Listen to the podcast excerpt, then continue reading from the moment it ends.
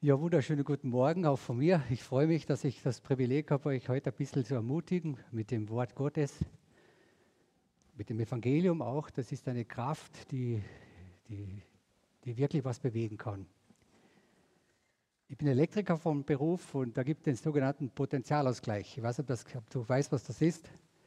Es gibt so unterschiedliche Ladungen und damit es dir nicht fetzt, ich weiß nicht, ob es mal gefetzt hat beim Auto, weil da so ein T-Shirt an was, aus, aus Kunststoff ist, es lodert sich dann richtig auf und dann gehst du mal zum Auto und dann siehst du einen leichten Bogen drüber springen. Das habt ihr schon erlebt? Da fetzt die richtig. Gell?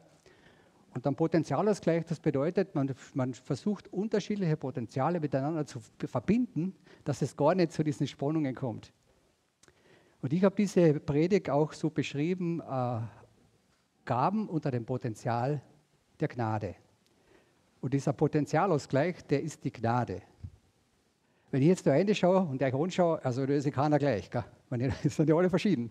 Das ist keiner gleich. Große, kleine, dicke, dünne, kleine Kinder, große Kinder, Teenager. Wir sind alle komplett verschieden. Und es ist eine Kunst. Es ist eine Kunst, dass man, obwohl man so verschieden ist in einer Gemeinde, dass man miteinander auskommt. Das ist eine Kunst. Und die Gnade schafft es. Deswegen bin ich so begeistert von der Gnade und vom Evangelium, weil es eine Botschaft ist, die uns Menschen dazu bewegt, in Respekt miteinander zu kommen, obwohl wir komplett verschieden sind. Der Paulus ist mein großes Vorbild. Ah, die vielen Briefe, die er an die einzelnen Gemeinden schreibt, das begeistert mich immer wieder. Und Paulus betont immer wieder, wenn er beginnt, wenn er einen Brief beginnt, seine ersten Worte sind zum Beispiel, sagt er, aus der Gnade Gottes. So beginnt er den Brief. Oder er sagt, aus der Barmherzigkeit Gottes. Und das möchte ich heute auch tun. Ich möchte aus der Gnade und aus der Barmherzigkeit Gottes euch ein paar Dinge nahelegen, die Paulus Gemeinden in Rom schreibt. Und ich hoffe, es gelingt mir, den einen oder anderen Gedanken bei euch zu pflanzen, in Umgang miteinander, aber auch speziell, wenn es um Gaben geht oder um Talente geht, die sie in der Gemeinde einbringen können. Ich habe zu Hause früher eine Kaffeemaschine gehabt mit einem Kaffeefilter. Kennt ihr alle, oder? Da tut man den Kaffee von Belupa oder wie die Kasse, aber keine Ahnung, tut man da rein und dann tut man, halt da, tut man da den Kaffee rein und dann schüttet man das Hase Wasser dazu. Und unten kommt so eine braune Brühe raus, voll getränkt mit dem Kaffee. Und so müsst ihr euch das vorstellen jetzt an. Da möchte ich euch dazu einfach ermutigen, dass ihr das so wirken lasst. So wie dieser Kaffee das Wasser eingefärbt hat mit Geschmack und mit Farbe, so versucht Paulus, die Worte, die er zu der Gemeinde spricht, einzufärben mit Barmherzigkeit und Gnade. Also er sagt, ich werde dich jetzt ermutigen, aber vergesst das nicht im Hinterkopf, das, die Motivation, euch das zu sagen. Das ist die Gnade und die Barmherzigkeit Gottes. Und wenn ich euch ein bisschen jetzt kritisiere vielleicht oder wenn ich euch ein bisschen herausfordere, so behaltet das einfach im Hinterkopf. Nichts am Reich Gottes ist ein Verdienst. Nichts am Reich Gottes kann man erwerben. Es ist ein Geschenk. Kennt ihr den Unterschied zwischen einem Geschenk und einem Deal? Kennt ihr den Unterschied? Ein Geschenk geht in eine Richtung. Ein Deal sagt mal, du tust was und dir da was und wir schauen, dass wir zusammenkommen. Aber ein Geschenk geht in eine Richtung. Und die Gnade und die Barmherzigkeit Gottes geht in eine Richtung. Von Menschen, von Gott zu Menschen. Und da kann man nichts anbieten, da kann man nichts entgegenwirken, sondern alles, was fürs Reich Gottes wichtig ist, kommt von Gott. Und es ist kein, kein Verdienst oder dass man das erwerben kann. Ja, wie ein Beruf, dass man das lernt. Das kann man nicht. Gott schenkt es. Ich möchte euch ermutigen aus dem Römerbrief, Kapitel 12, da schreibt Paulus, ich ermutige euch nun, liebe Brüder und Schwestern, durch die Barmherzigkeit Gottes, dass ihr euer Leben, euer Leben hingebt als eine Gabe oder Opfer, je nachdem, wie es das Leben herrscht, die Gott, die heilig, Gott wohlgefällig und lebendig ist. Sehr interessant. Und ich finde das so toll. Paulus beschreibt hier Jesus. Jesus ist, wie ist Jesus? Jesus ist lebendig. Jesus Christus ist heilig und Jesus Christus ist wohlgefällig. Und Paulus sagt in den einleitenden Worten schon, das ist unser Lebens, das ist unser, unsere Aufgabe als Christen, dass wir uns dieser Aufgabe stellen, dass wir Jesus Christus in unserem Leben Raum geben. Dass seine Heiligkeit, seine Barmherzigkeit, seine Güte, seine Gerechtigkeit durch mich wirken kann. Und da, das finde ich so schön, dass er das auch so formuliert. Und dann sagt er in einem Nebensatz, und stellt euch nicht der Welt gleich, sondern erneuert, erneuert euren Sinn, erneuert euer Denken. Und das finde ich sehr ermutigend, dass Paulus sagt, wir sind unterwegs, es gibt Spannungsfelder und da kommt es oft zu Missverständnissen und zu Streit und zu Anklagen und was weiß ich. Und ich weiß noch von mir selber, das ist nicht so leicht, positiv zu reagieren, wenn jemand an negativ kommt, oder? Das kennen wir alle, oder? Sagen wir gleich, Moment. Ich habe eine Situation gehabt, wir haben das angefunden. Mir ist eine Arbeit passiert, und zwar habe ich äh, einen Gurt drüber geschmissen in einen Container, den ich geladen habe, und da ist auf der anderen Seite der Hakel in die Scheiben vom Container eingeflogen. Da habe ich gehört, clear, habe ich gedacht, ja, normal hucht sich das nicht so an, gell, da ist irgendwas passiert. Gell. Gehe auf die Unterseite und sehe, ja genau, die Scheiben kaputt. Wisst ihr, was der erste Gedanke war? Keiner ist da. Ich konnte da die Scherben da unten reinkehren und sagen, das war der vor mir. Und dann habe ich gedacht, interessant, dass dieser Gedanke kommt. Aber da war ich froh, dass ich einen bei mir habe, der sagt, aber ich bin auch da. Das war der Jesus. Der hat gesagt, ich bin auch da. Ich sage, was schwitzt du? Was hast du für Angst? Wo liegt das Problem? Da habe ich gedacht, recht hat er. Wo liegt das Problem? Die Angst, die Angst. Ich bin da, was keine Angst haben. Sagst du halt Schilderung machen, wirst sehen, wird nichts passieren. So habe ich es da gemacht. Aber ich habe es interessant gefunden, dass dieser Gedanke gekommen ist, warum habe ich, ich habe mich dann gefragt, warum kommt das überhaupt? Warum habe ich das? Und da beschreibt Paulus, das ist ja bei uns nicht ganz weg, dass wir so Muster heranziehen aus der Vergangenheit, die wir gehabt haben. Aber da müssen wir dann uns einlassen auf diese neue Botschaft von Jesus. Wie würde Jesus handeln in der Situation? Ich, ein Gedanke, der mir geholfen hat, war der, dass ich mir gedacht habe, angenommen, ich mache das jetzt so. Gell? Ich tue die Scherben da unten rein und die rein und fahre los mit dem Container und fahre auf die Baustelle um und sage zum Polier, du, der Container, der war schon hin. Der hat gesagt, boah, kann man nichts machen, ist schon hin. Nicht? Aber in dem Moment hätte ich gewusst, ich habe irgendjemanden belastet, der das wirklich nicht war. Das muss ich mir vorstellen, was das für den bedeutet, der das nicht war. Und da ruft er den an und sagt, du hast den Container vorher geführt, du hast das kaputt gemacht. Und der sagt, ich weiß es sicher nicht. Wohl, du weißt es. Du hast ihn als letzter gehabt und jetzt ist das kaputt, also weißt du das. Und so ein Gedanke kann uns helfen, die Situationen ein bisschen weiter zu sehen, nachzudenken, was das für Folgen hat, wenn ich da einfach den alten Weg gehe. Dass ich das einfach sage, was so als erster kommt.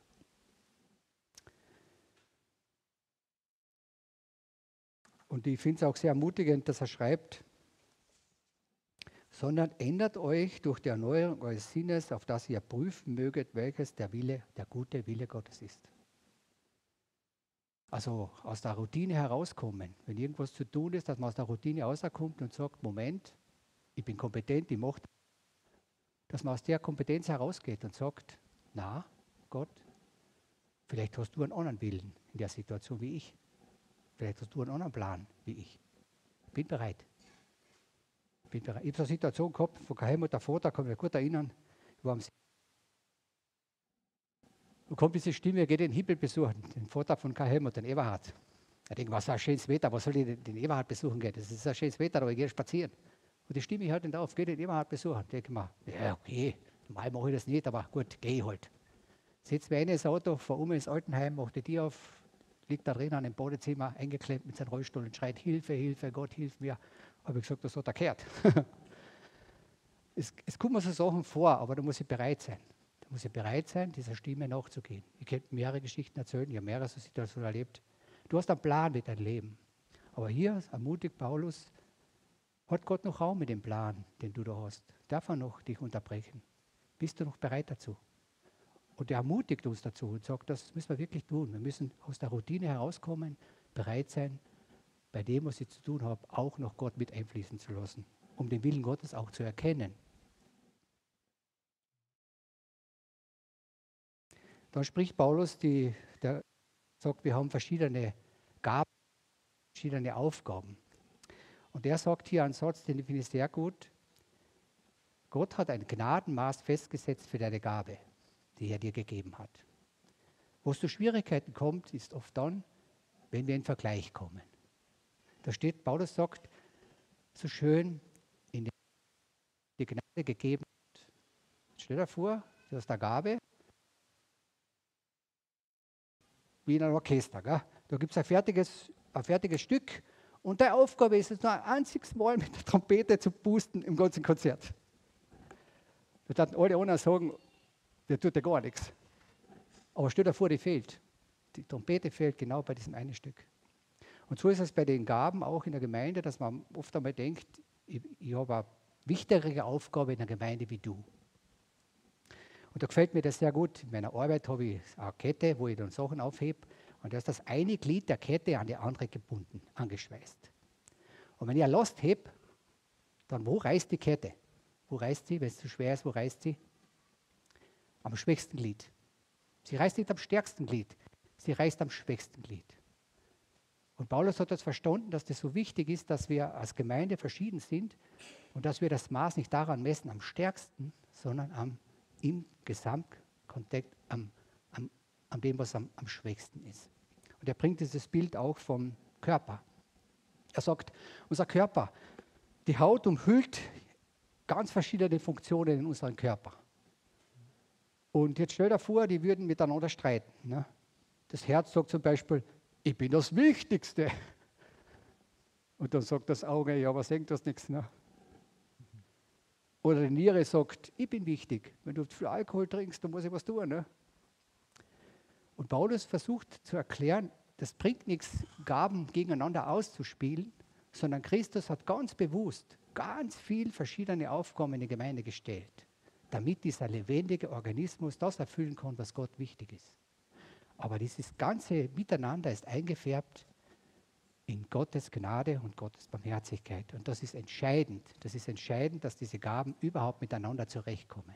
Wo immer man das auslässt, glaube ich, kommt es zu diesen Spannungsfeldern auch innerhalb der Gemeinden.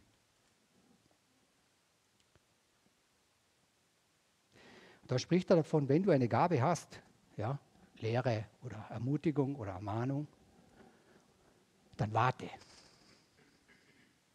interessant. So sagt, fragt Gott auch, wann diese Gabe zum Einsatz kommen soll. Ich war Situation gehabt, war im See spazieren, da gehe gerne spazieren da draußen, ist einfach schön. Gehe so durch hinten raus, durch Schülfen, also da junge Leute, eine Gruppe mit jungen Leuten zwischen 16 und 25. Und du gehst so vorbei und da reden sie so über, was ist der Sinn des Lebens? Ich denke, das ist ein interessantes Thema, was die da machen. Könnte ich vielleicht was sagen? Aber dann habe ich gesagt, Gott, ich könnte was sagen, aber habe ich einen Auftrag. Bitte, wenn ich was zum Sagen habe, ich gehe jetzt weiter, wenn ich zurückkomme, müssen die mich, müssen die mich aufhalten, damit ich weiß, ich habe da eventuell was zu sagen. Und sonst schweige ich, gehe einfach da vorbei. Komme ich zurück, war ich, weiß nicht, 20 Meter weg, schon die Hand gehoben, Servus, Christi, wie geht's denn dir? Und so habe ich gesagt, okay, das ist eindeutig, bleibe ich stehen, rede mit ihnen. Habe ich gesagt, mir geht es eigentlich ganz gut, aber ich muss euch was gestehen. Haben sie gesagt, was musst du gestehen? Sage ich, ich habe gelauscht ihr habt da ein so interessantes Thema geredet über den Sinn des Lebens. Da würde ich gerne ein bisschen weiterreden. Haben sie gesagt, ja, wir haben eh viele Fragen und das interessiert uns eh. Ich habe gesagt, ja, reden wir über das. Und wisst ihr, was da interessant war?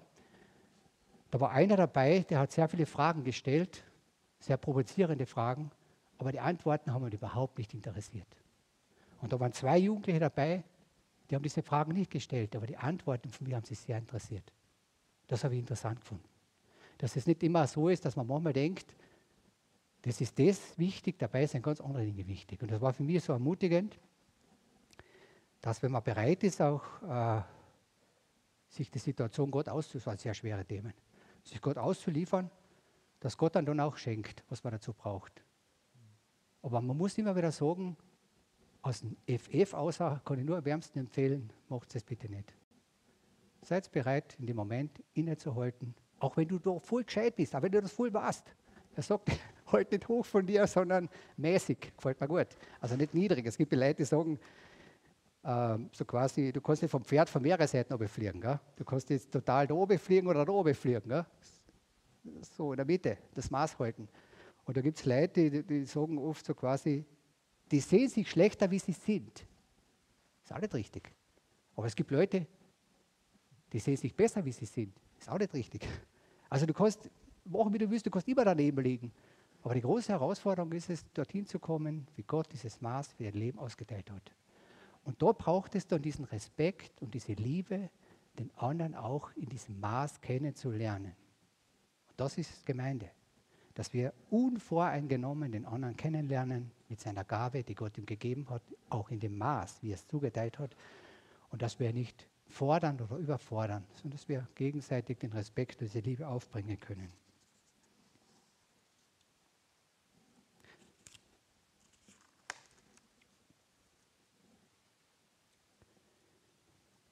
Finde ich auch ein, ein Vers sehr interessant. Seid brünstig im Geist. Das ist ein starkes Wort, brünstig. Weiß jemand nicht, was brünstig heißt? Was heißt denn das brünstig? Weiß das jemand zufällig? Wo seid die Bauern unter uns? Brünstig das heißt Paarungsbereitschaft. Das ist die höchste Paarungsbereitschaft. Man sagt, wenn jemand brüstig ist, dann ist die Paarungsbereitschaft ganz hoch. Kennen wir, oder? Hoffentlich kennen wir das, ne? Kennen wir, oder? Schon, oder? Nicht, nicht so, hey, das fühlt sich gut an, oder?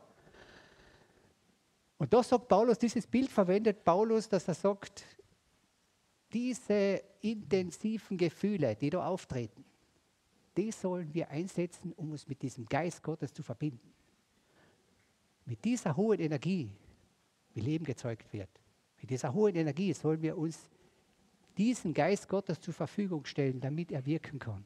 Zuerst in uns und über uns zum anderen.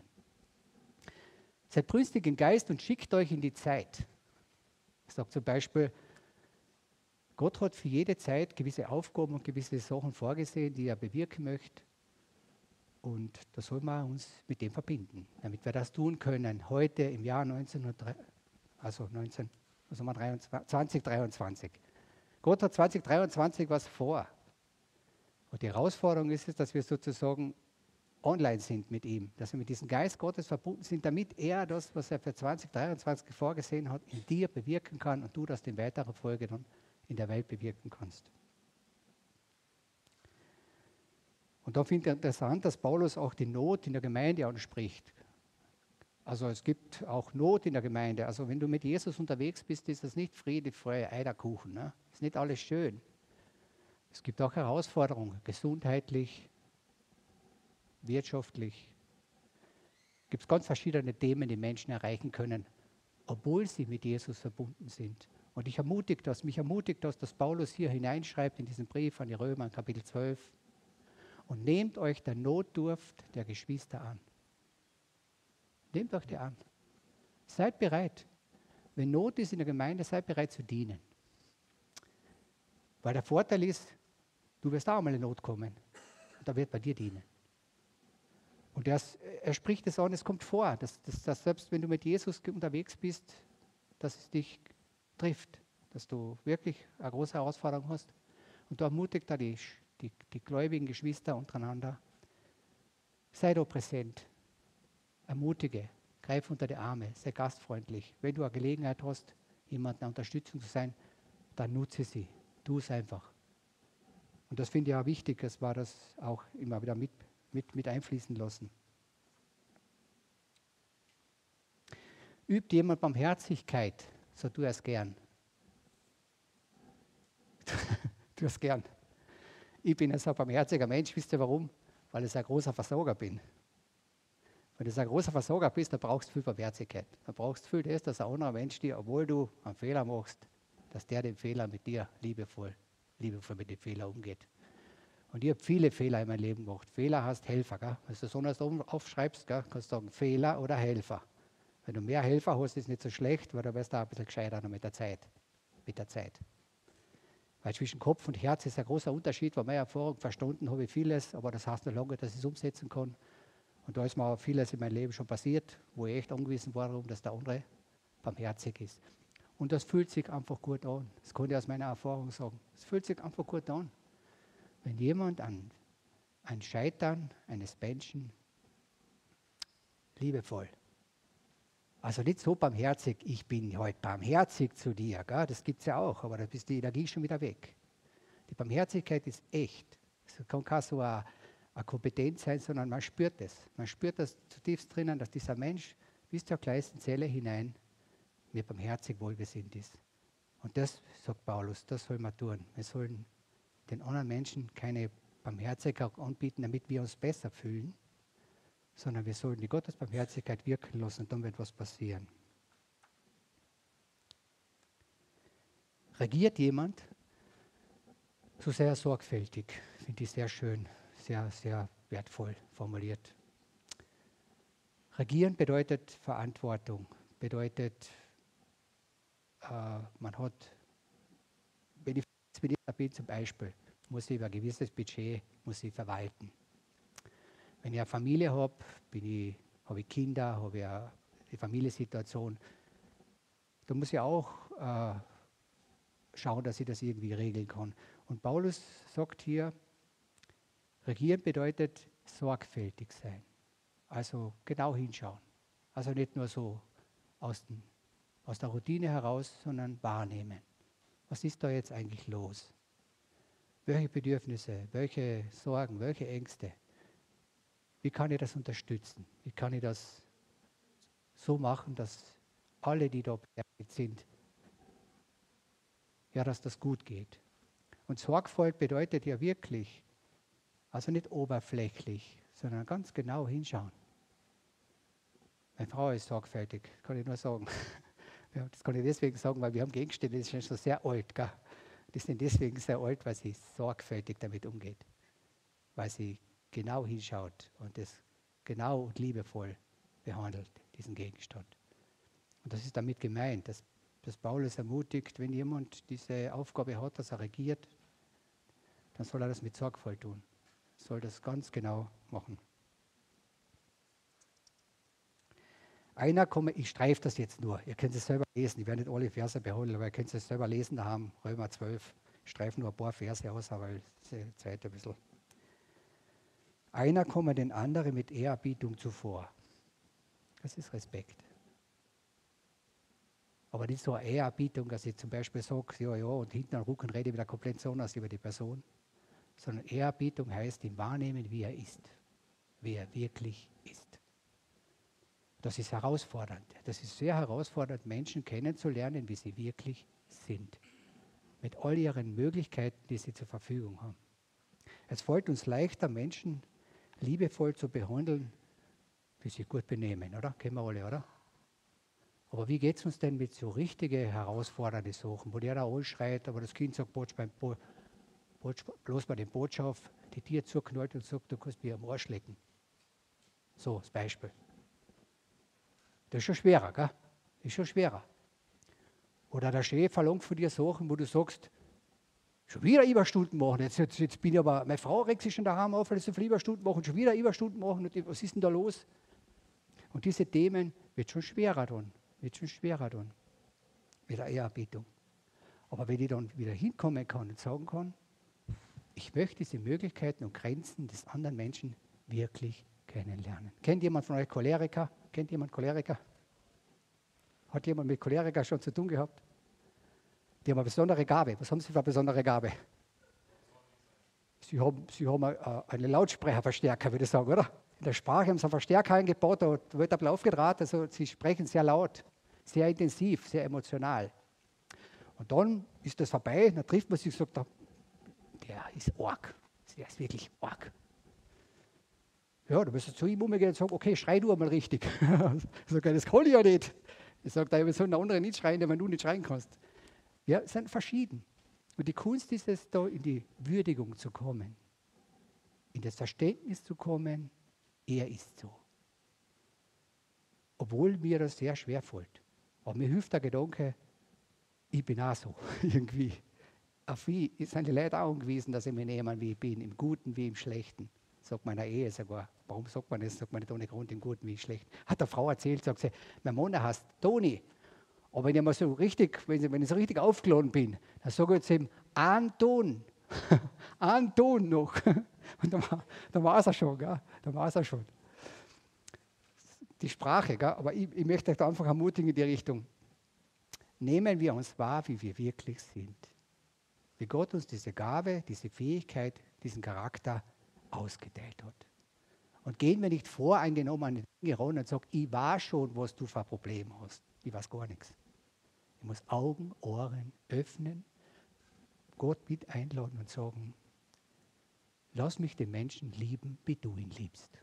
Lass mich ihn sehen, wie du ihn siehst. Und dann kommen diese ganzen Vorprägungen, Urteile und so weiter, die, die gehen dann alle weg. Und dann kommt das, wie Gott ihn sieht. Den anderen sehen und ehren, wie Gott ihn ehrt. Gott tut das auch. Und deswegen möchte ich da einfach in diese Richtung ermutigen. Seid nicht träge in dem, was ihr tun sollt. So ist ein Spruch gelesen. Man sollte, ich werde, und unten ist gestanden, tun. Habe ich gedacht, recht hat er. Ne? Man sollte, ich werde, das ist alles nett, aber tun. Und als Elektriker gibt es ja die, Dreh, die Trägensicherungen und die Flinkensicherung. Gell? Und das hat mit der Stromstärke zu tun. Es gibt die Spannungsspitzen und da kommt ein bisschen mehr Strom. Und damit die Sicherung nicht gleich durchhaut, ist das eine träge Sicherung. Das heißt, die holt ein bisschen mehr Strom aus, bevor sie durchbrennt. Das ist okay so. Nur wenn der Dauerstrom ist, dann schaltet sie aus. Und es gibt die Flinkensicherungen, die sind wieder so sensibel, wenn nur ganz ein minimaler Strom daneben liegt, zack, haut die Sicherung schon raus. Und das meint Paulus, dass er sagt, also wir sollten nicht so träge sein. Wir sollten das anpacken. Wenn Gott uns einen Auftrag gibt, dann lass dich darauf ein. Geh es an. Schieb's nicht auf eine lange Bank und sag nicht, ja, wir morgen machen oder was. Geh es an. Geh es an. Dann kommt ein schöner Satz. Recht euch nicht selbst, meine Lieben. Boah, sauer der Tabak, oder? Schon, gell? Ich glaube, das ist so in Menschen drinnen, wenn ein Unrecht getan hat, dass man sofort dazu neigt, das auszugleichen. Aber ich habe mich gefragt, warum hat Paulus das eigentlich eingeschrieben? Warum schreibt Paulus das, recht euch bitte nicht selbst? Warum hat er das geschrieben? Was glaubt ihr? Weil der alte Mensch ist in uns auch noch da. Der alte Mensch. Und da weiß Paulus, könnt ihr im Römer nachlesen, was da für Potenzial vorhanden ist beim Menschen, der von Christus nicht erlöst ist, wo Christus noch nicht drinnen wohnt. Da, wird, da schaut die Rache anders aus. Und Gott sagt da ganz ermutigend, tu das nicht. Und sag nicht so quasi, äh, sagt da einer Vers, also beruf dich nicht, sei nicht klug, sagt er. sei nicht klug. Warum sagt Gott so, was sei nicht klug? Ich weiß schon, ich weiß schon. Gott sagt, na, lass dich auf mich ein, obwohl du klug bist. Das zeigen, es, es lohnt sich. Und mir hat das in vielen Situationen schon geholfen, wo es nicht gerecht abgelaufen ist, wo ich wirklich sagen kann, die Fakten sprechen eindeutig dafür, dass ich im Unrecht bin, dass ich verarscht worden bin, dass ich wirklich betrogen worden bin. Und dann hatte man natürlich den Eindruck so, und das soll ich jetzt heim. Aber Gott sagt da, na, das soll man nicht tun sagt, ich mache das, mach da keine Sorgen, ich werde den Ausgleich schaffen. Und ich habe die Erfahrung gemacht, dass Gott das wirklich tut, dass er das anders ausgleicht, wie ich das gemacht hätte. Das ist erstaunlich. Es gibt wirklich Situationen, ich sage, boah, hätte ich nicht gedacht, Gott tut das. Aber er ermutigt, wenn du in Situationen kommst, wo da die Rachegefühle hochkommen, oder wenn du sagst, ich war schon, dass du dann vielleicht sagst, nein, ich weiß gar nichts. Gott, ich brauche dich. Bitte, hilf mir jetzt nimm meine Gefühle heraus, des Ärgers, der Frustration.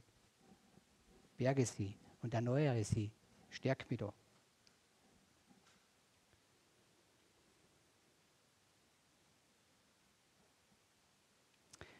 Lass dich nicht vom Bösen überwinden, sondern überwinde das Böse mit Gutem. Das gefällt mir sehr gut. Paulus sagt nicht nur, es reicht nicht nur aus, nicht hinzuschauen, aufs Böse, sondern Gutes zu tun. Dem Bösen mit Guten entgegenwirken. Also es nicht nur ignorieren, sondern was Gutes tun. Und wer ist gut? Wer ist gut? Gott ist gut. Also wenn du dich auf den Weg machen möchtest, was Gutes zu tun, kann dir nur Mut machen. Dann schließ dich an diesen guten Gott an. Dieser gute Gott ist wirklich gut. Er kann so vieles tun, wenn du dich verwenden lässt. Wenn du bereit bist zu sagen, Gott, hier bin ich wie es auch immer ist, hier bin ich. Und es gibt Situationen, ich bin einmal mit einem Anhänger auf den Berg hochgefahren und oben war die Situation so, dass ich den Anhänger nicht mehr umdrehen können. Ist die Straßen so schmal gewesen, da war nirgends eine Gelegenheit zum Umdrehen. Dann habe ich gedacht, ja, ist kein Problem. Ich habe so einen starken Kran, ich hebe den Anhänger einfach auf Und dann rein um 180 Grad, dann lasse ich wieder nieder, dann kann ich da runterfahren. Das war ein neuer Anhänger. Die alten Anhänger von uns in der Firma, das sind die Achsen, sind mit Seilen befestigt, damit, wenn du sie hochhebst, die Luftfederung aus dem Balken rausfährt. Gell? Das ist Luftfederung. Ich hebe das hoch, wohle freit, war keine Feder drin gehabt, so ein Seil drin gehabt, was die Achse haltet. Und dann ist die Luftfederung, die Halterung, also die, der ist Luftfeder, dann ist dieser Luftbalken total rausgefahren. Dann los ich nieder, dann geht schon so, denke ich mir irgendwie, ja, super gemacht, Bruno, super gemacht. Dann habe ich gesagt, so, halb fünf auf Nacht in der Steiermark, das ist ja super, oder? Das ist ja voll klasse, gute Gefühle kommen da. Ne? Habe ich gesagt zu Gott, schwer versagt, schwer versagt. Bitte hilf mir, schenk mir Weisheit, wie ich dieses Problem lösen soll. Ich bin am Ende. Ich habe alles falsch gemacht. Ich habe nicht gedacht, dass da kein Feder drin ist oder kein Seil drin ist. Auf alle Fälle, jetzt habe ich die Situation. Dann hat Gott mein Auge geschult, mein Auge schärfer gemacht. Habe ich genauer geschaut. Was ist da wirklich los? Was ist da genau? Und dann ist es mir gelungen, dass ich diesen Luftbalken sozusagen mit händischer Unterstützung habe können, wieder so richten, dass das Ganze wieder zur Obergang ist und dass das funktioniert hat. Dann erzähle ich das. Mein Arbeitskollege sagt da, Jetzt können wir aber Geburtstag feiern. Sag ich, warum können wir Geburtstag feiern? Sagt er, ja, weil der Luftbalken kommt platzen, da bist du hin. Sag ich zu ihm, boah, alter Schwede, muss ich noch einmal mehr danken. Ich gleich so danken, sagt er, nein, du bist hin. Wenn der platzt ist, bist du, bist du tot. Ich sage, alter Schwede, ja, vielen Dank für den Hinweis. Habe ich Gott noch einmal gedankt. Also nicht nur einmal, dass ich das zusammengebracht habe, sondern ein zweites Mal, dass er mir bewahrt hat, dass der nicht geplatzt ist. Weil der könnte platzen. Wenn du sowas machst, könnte er platzen und ist ist der Schädel dort weg. Und das, wenn ich so Erfahrungen mache, dann weiß ich das einfach, das ist, ist und bleibt ein Geschenk, dass man am Leben ist. Das ist kein Verdienst, das ist eine Gnade Gottes. Und es wird mir immer neu bewusst, dass dieser Anspruch, den man oft stellt im Leben, der resultiert aus einer Erfahrung heraus, wo man nicht genau weiß, wie es wirklich ist. Aber wenn man genau schaut, merkt man das sehr wohl. Das ist nach wie vor ein großes Geschenk, dass du in der Früh aufstehen kannst, dass du atmest, dass deine Lunge sich noch entschließt, dir Luft zu schenken, dein Herz sich noch entschließt, dir das Blut durch den Körper zu pumpen und dass Gott entschließt, dich noch am Leben zu lassen. Ja, ich werde äh, noch mit Gebet abschließen. Himmlischer Vater, wir wollen dir danken für die ermutigenden Worte von, von Paulus an die Gemeinde in Rom, an die Herausforderungen im Umgang miteinander, aber auch, dass deine Gnade wirklich da uns helfen kann. Und dazu lade ich dich ein. Lass, lass du das, hilf uns dabei, dass wir das zulassen können, dass wir uns unsere Kompetenzen, unsere Fähigkeiten zurückschrauben, dass wir uns anschließen an deine unverdiente Gnade, an deine Barmherzigkeit, an deine Güte und deine Gerechtigkeit. Amen möchte noch einen Vers zum Schluss lesen, der vielleicht da zum Abendmahl passt. Die Grundlage der Gnade, das steht auch im Römerbrief, Kapitel 3. Denn es ist hier kein Unterschied. Sie sind alles am Sünder und am Mangel den Ruhm, den sie bei Gott haben sollten. Und werden ohne Verdienst gerecht aus seiner Gnade durch die Erlösung, so durch Christus Jesus geschehen ist. Amen.